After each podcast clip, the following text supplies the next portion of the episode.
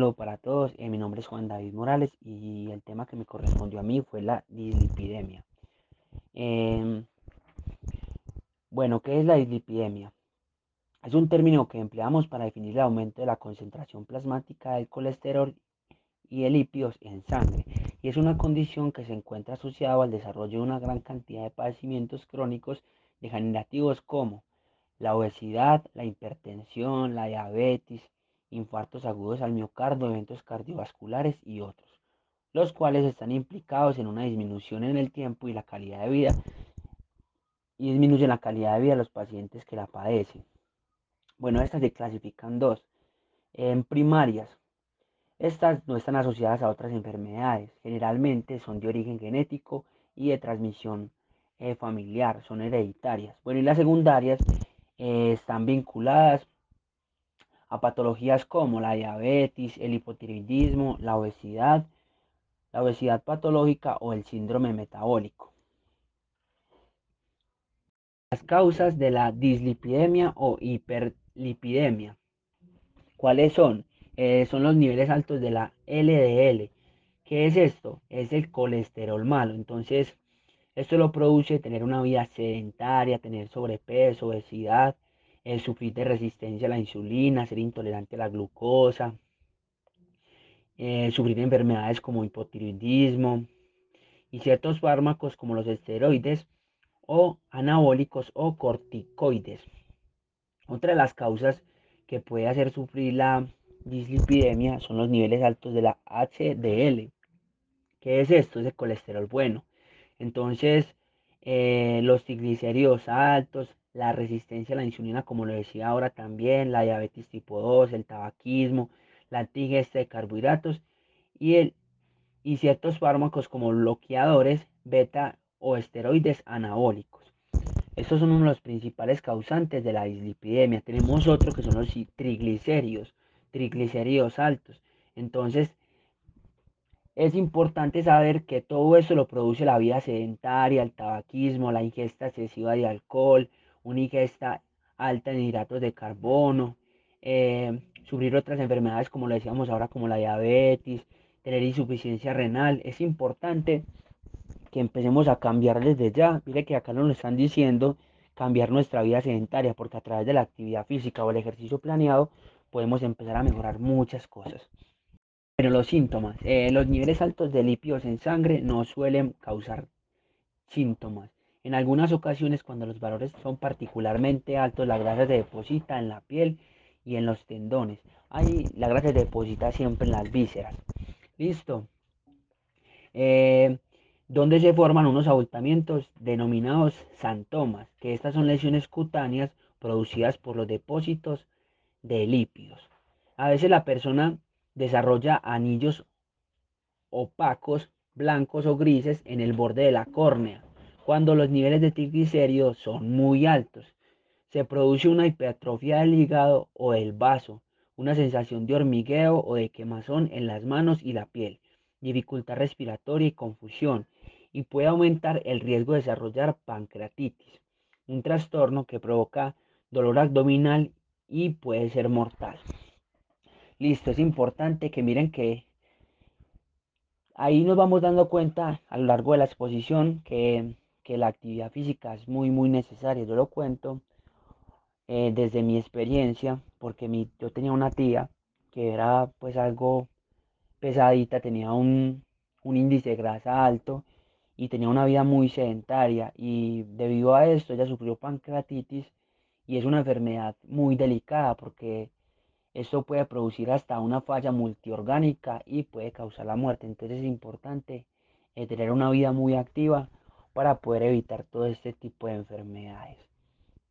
Tratamiento para la hiperlipidemia o dislipidemia. Eh, el mejor tratamiento para esta enfermedad es la actividad física intencionada, que las personas empiecen a incluir en su vida los hábitos de vida saludable, que empiecen a cambiar la alimentación, que empiecen a caminar, que empiecen a ir al gimnasio, que practiquen cualquier tipo de actividad porque de esta manera vamos a poder prevenir esta enfermedad y si la tenemos, a través de ella vamos a poder curarnos, ¿cierto?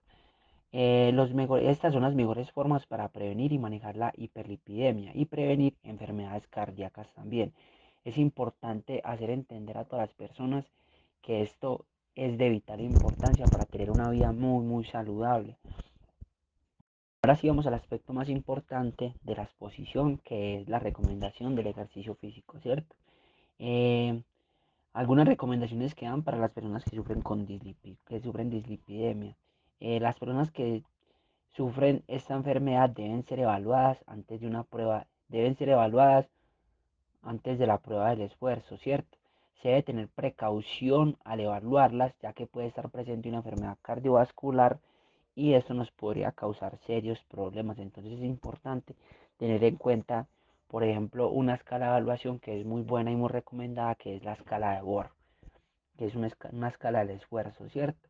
Eh, los métodos y protocolos del ejercicio estándar deben ser apropiados para su uso con personas que sufren de lipidemia, ¿cierto? Eh, además, se debe tener especial consideración a la posible presencia de otras enfermedades crónicas y afecciones, como el síndrome metabólico, la, obesidad, la hipertensión, que puede requerir modificaciones en los protocolos y, y modalidades de pruebas del esfuerzo. Es importante que nos adaptemos a las necesidades de la persona, porque de esta manera vamos a tener pues una prueba del esfuerzo físico y, un, y un diagnóstico sin ningún inconveniente. Nos brinda herramientas para tener una planificación del ejercicio físico mucho mejor y para no tener como inconvenientes con estas personas. Bueno, eh, las recomendaciones que dan básicamente para el entrenamiento de estas personas son trabajo aeróbico, que lo trabajen cinco veces a la semana, ¿cierto? Usar una frecuencia 5 para, para maximizar la oxidación de grasa. La intensidad se debe encontrar entre el 45, entre el 40 y el 75% del VO2 de reserva o la frecuencia cardíaca en reserva, ¿cierto? La duración del entrenamiento debe estar entre 30 y 60 minutos por sesión. Listo. Eh, respecto al ejercicio que se practica con esas personas, se debe priorizar las actividades aeróbicas que involucren a los grupos musculares grandes con entrenamientos de cargas a intensidades del 75 al 85% de un RM. Importante entender acá que las personas pues, que sufren obesidad no solamente tienen que hacer ejercicio cardiovascular en bicicleta estática, en caminadora, no, ellos también tienen que tener prioridad en el entrenamiento de fuerza, ¿cierto? ¿Por qué? porque la mejor forma para la oxidación de grasa es dándole prioridad a un tejido endocrino. ¿Y ese cuál tejido es? El músculo. Ese tiene profundas implicaciones a nivel hormonal y esto va a conllevar a que las personas tengan una mayor oxidación de grasa. En conclusión, eh, la dislipidemia o hiperlipidemia, eh, estas dos enfermedades aumentan la posibilidad de tener enfermedades cardiovasculares y se ha demostrado que el ejercicio físico junto a una dieta nutricional muy buena, eh, pueden ser muy útiles para el tratamiento de estas enfermedades, ¿cierto? Es importante entender pues que, como lo hemos venido hablando a través de la exposición, cambiar nuestros hábitos de vida, ¿cierto? Porque de esta manera vamos a tener una vida mucho más saludable y vamos a prevenir las diferentes enfermedades no transmisibles, ¿cierto? Entonces ahí nuestra labor como educadores físicos hacer entender a las personas que deben de tener más miedo a la quietud que al movimiento. Entonces es importante empezar por, por modificar todos estos malos hábitos, la mala alimentación y la no práctica del ejercicio físico. Vamos con los estudios o las investigaciones que, han hecho, que se han hecho pues eh, sobre la dislipidemia. Eh, fue muy difícil encontrar algunos estudios pero yo me encontré pues algunos, algunas investigaciones que se han hecho sobre esta, ¿cierto? Y me encontré uno que habla de los efectos terapéuticos del ejercicio con sobrecarga en el perfil lipídico en adultos sedentarios. Este estudio fue realizado en el 2015, ¿cierto? Eh, por la Universidad de Temuco, eh, Católica de Temuco. Bueno, el objetivo de esta investigación fue determinar los efectos de un programa de ejercicio físico de sobrecarga de dos meses de duración hasta el fallo muscular sobre el, eh, sobre el perfil lipídico de adultos sedentarios, ¿cierto? Los métodos que se utilizaron fue, eh, fue un estudio experimental con prueba y posprueba. en una muestra de 16 sujetos que fueron divididos en dos grupos, ¿cierto? Eh, bueno, la muestra fue de tipo no probabilística, con los sujetos elegidos de manera no aleatoria por conveniencia, ¿cierto? Los participantes eh, fueron sometidos a ejercicio físico de sobrecarga hasta el fallo muscular dos veces por semana durante dos meses. Antes de 72 horas, eh, fueron, después de la última sesión de intervención, se evaluó ambos grupos en ayuno de 12 horas y mostraron pues que tuvieron un nivel de colesterol total de eh, colesterol de HDLH, colesterol LDL y, y triglicéridos, ¿cierto? Los resultados de esto fueron pues que no se encontraron diferencias significativas eh, ni en el colesterol LDH, ni el LDL, ¿cierto? Y ni el ATG, que son los triglicéridos. Bueno, las conclusiones pues de este estudio fueron que si bien se observa una tendencia a la baja en, la baja en el perfil lipídico, a, a una mayor duración o frecuencia de intervención podría ser necesaria para modificar significativamente las variables plasmáticas. Eh, como lo pudimos analizar ahorita anteriormente en la recomendación del ejercicio físico, se decía que las personas que sufren dislipidemia tienen que tener una frecuencia de entrenamiento de 5 días a la semana, ¿cierto? Entonces, y con una duración de 30 a 60 minutos. Entonces, miren la diferencia que tenemos acá y acá. Este estudio fue realizado nomás durante dos días. Entonces, esto nos muestra que, que, es importante tener en cuenta la frecuencia de entrenamiento porque de esta manera vamos a tener mejores resultados. Bueno, otro estudio encontrado fue la influencia de un programa de ejercicio físico terapéutico en diferentes indicadores clínicos relacionados con la dislipidemia en sujetos adultos de 26 a 73 años con un factor de riesgo cardiovascular. Este estudio fue publicado en el 2019, ¿cierto?